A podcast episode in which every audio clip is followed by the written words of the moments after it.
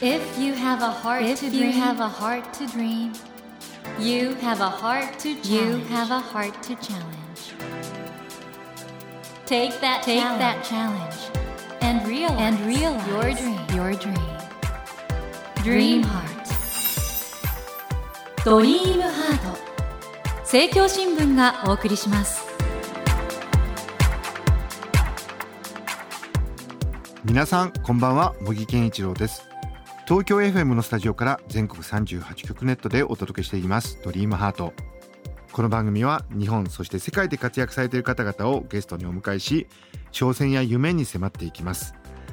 さあ先週に引き続き現在全国で公開中の映画「探す」をご紹介していきます。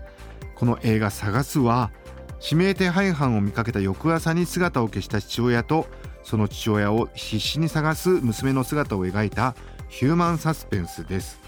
今夜は映画「探す」の監督で脚本も務められた片山晋三さんをお迎えします。この片山晋三さんね本樹の監督の助監督を務めていらしたってことなんですけどももう本樹野さんに負けないものすごい迫力のあるエンターテインメントとなってますのでぜひ皆さんご覧いただきたいと思うんですが今夜はこの作品の制作秘話に迫りたいと思います。いつものスタジオを飛び出して映画の完成披露試写会の前にお話を伺いました。ドリームハート。今夜お迎えしたお客様はおそらく数年のうちには世界中でみんながその名を知ることになるそういう方だと思っております。え現在ですね全国で公開中の映画「探す」で監督脚本を務められました片山晋三さんです。こんばんは。こんばんは。どうも。あの片山監督今回の「探す」私は拝見して正直大傑作ですね。ありがとうございます。素晴らしい。どうですか？ご自身の手応えは？自分自身の手応えはすごく、そうですね、ありますね。本当あの、完成するまでは、はい。すごい不安で、編集中も結構悩んでたんですけど、い、ざ完成する最後の試写で見たときに、自分自身も本当に涙が出るぐらい、すごいいいのができたなっていう手応えはあります。これねあの我々映画ファンとしては、ええ。ここ数年ね日本映画が世界の映画の中でちょっとなかなかね厳しい。特に韓国映画ははい。本次郎監督が「ええ。パラサイトで」ええ。なんとアカデミー作品賞を取ってしまった、え僕この「探す」で片山監督ついに世界映画に追いつき追い越したんじゃないかと。え本当ですか？ありがとうございます。これ本次郎監督といえばあの片山監督にとってはある種師匠さんみたいな。そうですね。助監督されたんですよね。ええええ助監督やってたので。本次郎監督ははこれご覧になってんですか？い、いや、まだ見てないです。まだなんですねなんておっしゃいますかね、いやー、褒めてほしいですけどね、僕自身は。まあ、ポンジュの監督はやっぱりこう、映画全体のことが愛してる人なので、うんそこまで否定はされないとは思うんですけど、パクりやがったなって思われたら嫌だなって思って。いやだって完全オリジナル脚本ですもんオリジナルね。脚本なんですけど、やっぱ助監督やってると、なんとなくこうテイストというか、やっぱ見た人はちょっと韓国映画っぽいなって思う人もいると思うんで、そういう風にならないように、できるだけこう自分自身でも、まあ日本映画と韓国映画のハイブリッドのよのようなね、作品を作りたいなと思って撮ったので、もう本当そういう風に思ってもらえたら嬉しいですね、本日の監督に。あの私なりにこの映画のストーリーをネタバレにならない程度で申し上げれば、はい。あるお父さんが指名手配中の犯人を目撃したとはい。探しに行くと言って消えてしまったんで娘が探すという映画ですよね。そうです。そこから始まる映画ですね。そこからまさかあんな展開になるなんて そうですびっね。くりしました。意外なことが起きますよね、いろいろ。そして、あの映画の本当に最後の最後にあることを続けるじゃないですか。あそうですね。父親と娘がはい、はい、はい。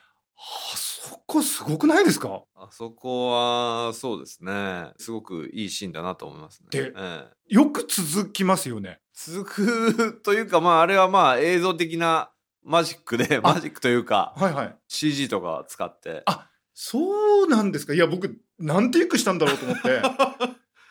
なかなかプロの人同士でも、はい。あんな続かないんですよね。なかなか。はで、しかも、喋るじゃないですか。いはいはい。会話をしながらラリーを続けるっていう風になると相当難しいのでちょっとはトライしたんですけど、はい。やっぱすぐにやっぱもう CG でいこうっていう。今僕がちょっと遠慮してたのに監督自らばらしてしまったようなところあるんですけどね。えでも今回娘役をやってる伊藤葵さん監督がこれもう天才と、えいや伊もうあ藤さんのことのーもうオーディションをこれから始めなきゃいけない。えしかもまあ14歳の女の子を今から始めるオーディションを公募する前ですよ。まあ一回ちょっと監督会ってみませんかと。大阪出身で演技ができる子がいるんですよって言って会ったのが伊藤さんで、一人目だったってことですね一人目ですね。一人目で決めちゃったと一人目で決めちゃったんですよ。僕結構優柔不断な方なんですけど。いやうん本当にあの最後の表情すごいですねあの表情は、そうですね。やっぱり波じゃないですよね。しかも何回もやるわけですからね、映画だから。ちょっとそれね片山監督 有名じゃないですかテイク数が多いっていういや、別に有名ではないですよ、別に。で伊藤葵さんのような天才でも何テイクもされるんですか、まあ、あのーまあ、要は、アングルを何方向からやっぱ撮るから、一回のテイクだけで終わるわけではないんですよ。なるほど、ええだから、実際映画で編集されてる以上うに、んバストアップのショットとか、横から撮ったりとか、いろんな方向から撮ってるんですよね。それを、まあ、何回やっても同じような表情をするし、ちゃんと涙も流すし、気持ちが入ってるし、集中力がすごいですね、彼女は。同じ演技ということでは、指名手配の犯人役のい。清水宏さん、清水さんはなんか食べる演技は毎回同じように食べられるんですって？そうなん、大食いなんですよ。あの細い体で。え毎回もうもりもり食べて、食べながらやる演技っえ、てうん、結構難しいし、やっぱつながりって言って、ここで何を食べたかとかっていうのをすごい計算しながらやらなきゃいけないんですけど、ほん。とそれもちゃんとやってて、やっぱ何かを食べることで、その役の生命力みたいなものを表現できたらなと思って、いろんなものを食べてもらったんですけど、もうそのたんびにもうもりもり口の中にもういっぱい食べ物を入れてやってもらいましたね。そして主役の佐藤二郎さん。これはもう監督直々ご指名だったそうですね。そうですね。二郎さんは、まあ皆さんご存知の通り、あの、福田監督の、福田雄一監督の映画とかドラマによく出てらっしゃるんですけど、やっぱりコミカルな役が多くて、はい。そうじゃない役も本当実はすごく上手にやれる方で、宮本から君へっていう映画を見た時にうん、うん。すごいシリアスな演技をされてて、で、もっと見たいなと思ったんですよね、この役を。うんっていうのもきっかけであったし20年前に一番最初僕がやった仕事で BS の「愛の歌」っていうドラマでご一緒させていただいて、その時もすごいコミカルで面白い芝居する人だなと思ってたんですけどこういうこともできるんだっていうふうに思ってう、ん。でもっとこの良さを世間に広めたいなと思ったんですよね。これあの脚本自体がそもそも佐藤二郎さんへの当て書きに近かったと聞いてるんですけど。ね。当て書きですねほぼ。これでももし万が一断られてたらどうするつもりだったんいですか？やー、断られてたらちょっときつかったですね。またちょっと映画の質が変わってたのかもしれないですね。うん、この主役の3人のキャスティングはもう完璧にはまりましたね今回ねそうですか。ありがとうございます。素晴らしいなと思って脚本が素晴らしいキャスティングが素晴らしい演技が素晴らしいそしてプロダクションデザインって言いますかあの要するに室内とかあの卓球場とかの風合いも素晴らしいなと感じたんですが、一貫してその画面はこういうのが欲しいんだっていうイメージが終わりになるように感じるんですが、はいはいはい。ロケ場所に関しては今回もこだわええって、えいろんなところで撮影したんですよね。だから家の中は御殿場で撮影して、あとまあ大阪の西成で撮影した三角公園とか、あと島ですよね。あの、女木島、小木島っていう島が香川県にあるんですけど、そこに行って撮影したりとか、本当にこう、いろんな場所で撮影したのが、すごく絵に出てるなと。うん。ロケーションやっぱいいですよね。これ僕あの本当にいろんな邦画見るんですけど、ええ世界に行けると確信した初めての作品だったかもしれません、ああ、そうですか。だからこの作品かあるいは片山監督が次に捉える作品かええアカデミー作品賞日本語の映画でっていうのはあるなと、ああ、そうですか。それぐらい素晴らしいなとありがとうございます。思いま脚本大変だったんじゃないですか？脚本は、そうですね。いろいろ2点3点して、12回ぐらい書き直しましたね。実際に片山監督のお父様が指名手配の方を、方っていうか犯人を見たという実話があったってことなんですよね？そう、実話で、そうなんですよ。うちの父親が大阪で阪急電車に乗っていつも朝はい通勤してるんですけど、その中で指名手配犯を見たと。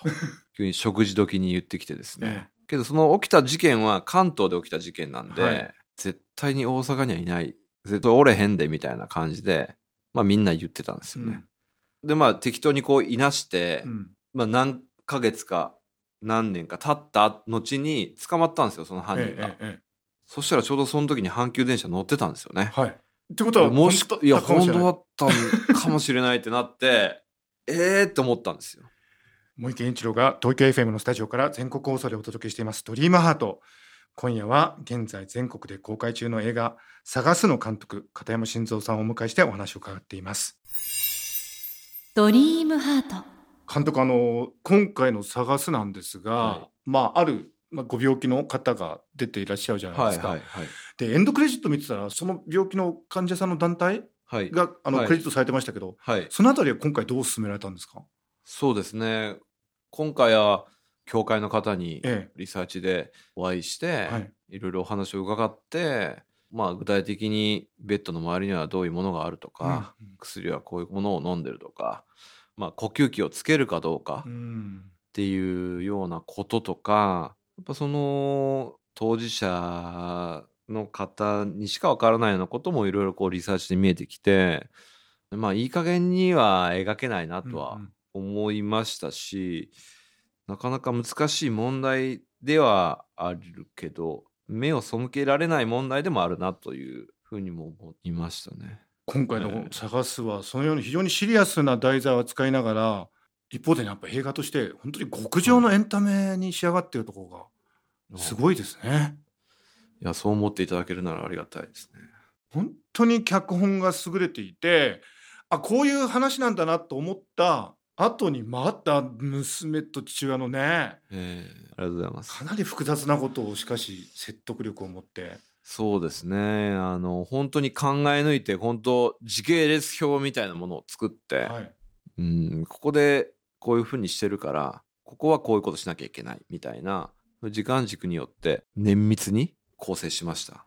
はいこれあれですよね何度見てもそこら辺の緻密さっていうのがそうですね。楽しめる映画になってますよね。あとやっぱり、1回2回見ても解けない謎っていうのが、おこう、やっぱ合ってくると思うんです仕よ。掛けてあるんですね。そこをこう、考えてほしいんです。あれはどういうことだったんだろうって見終わった後に、一緒に見た人と多分話すると思うんですけど、いろんな謎が残ると思うんですよね。で、その謎をまた確かめるために映画館に行ってほしいなっていう。ぜひリピーター出てほしいです。あの僕はやっぱり冒頭のね、これはもうみんなが分かることなんですけど、父親がある仕草をしてるじゃないですか。はい。はいあれは何なのかって後で分かるじゃないですか。ねあの伏線は。えでもそういうんじゃないもっと複雑な何かうん奥行きがある映えそうです。ね。うん。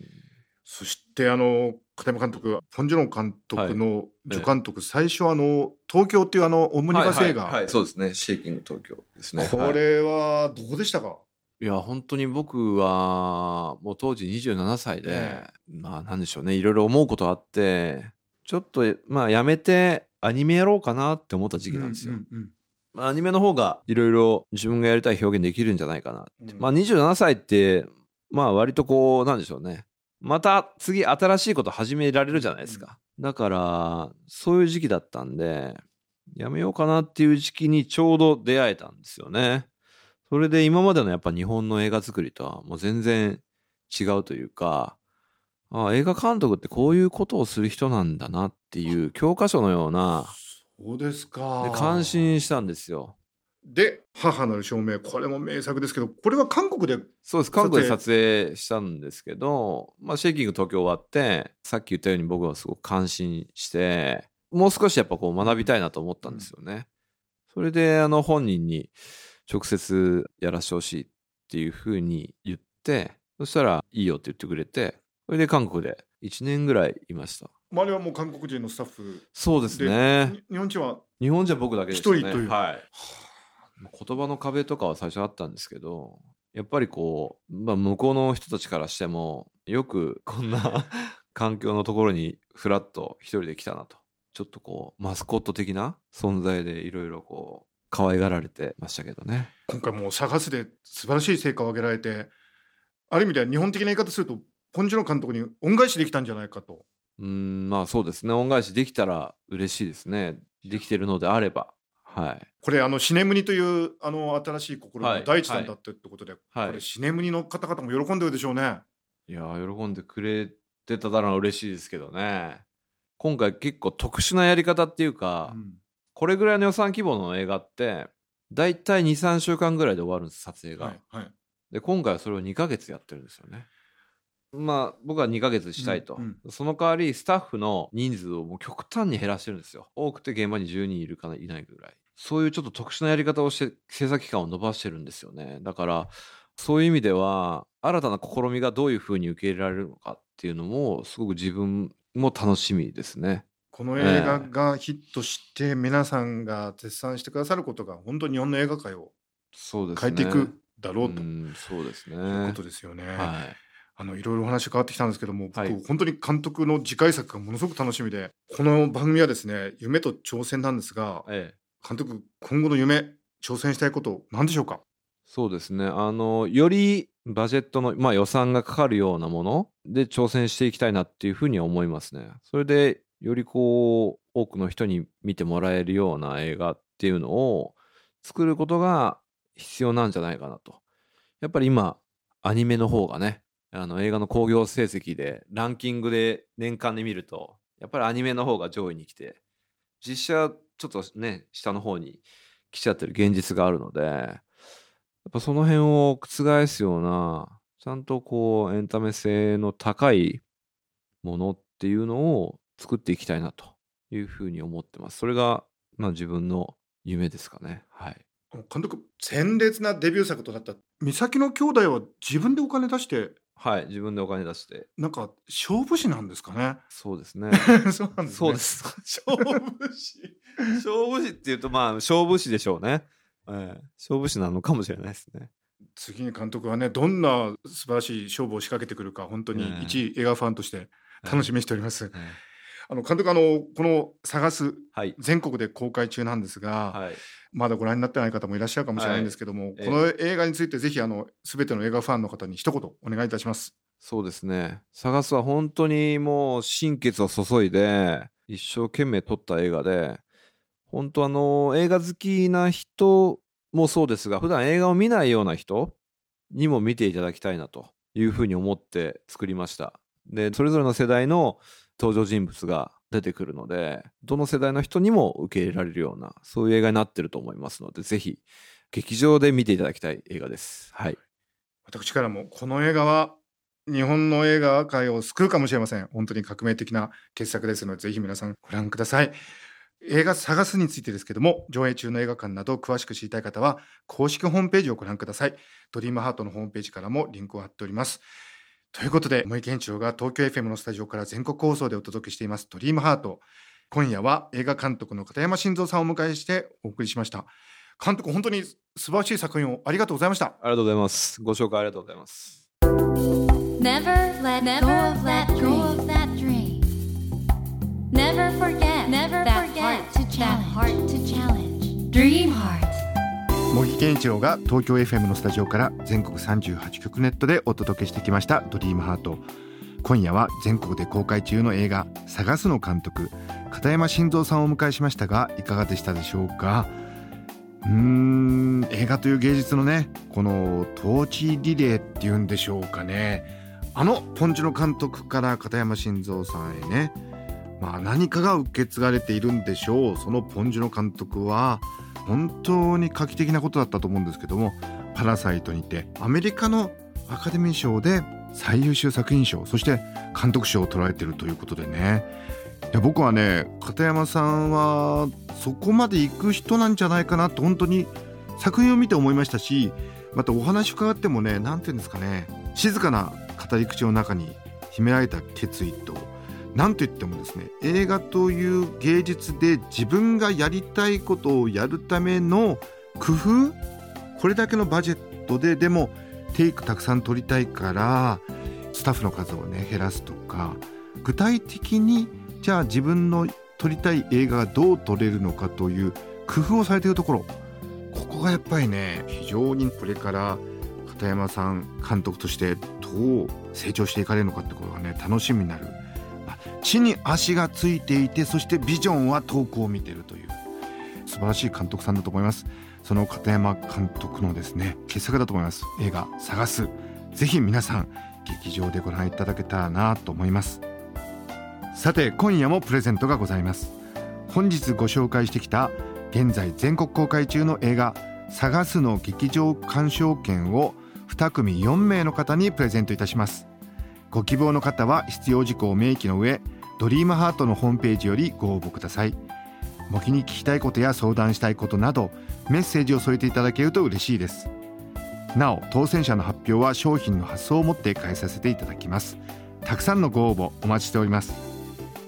そして無料音声アプリオーディでドリームハートの番外編番組茂木健一郎のポジティブ脳教室を配信中です。こちらも聞いてみてくださいね。さあ来週のお客様は今注目を集めています。ボカロ P としてご活躍中の現役大学生。ノラさんをお迎えしてお話を伺います。どうぞお楽しみに。それではまた土曜の夜10時にお会いしましょう。ドリームハートお相手は森健一郎でした。ドリームハート。政教新聞がお送りしました。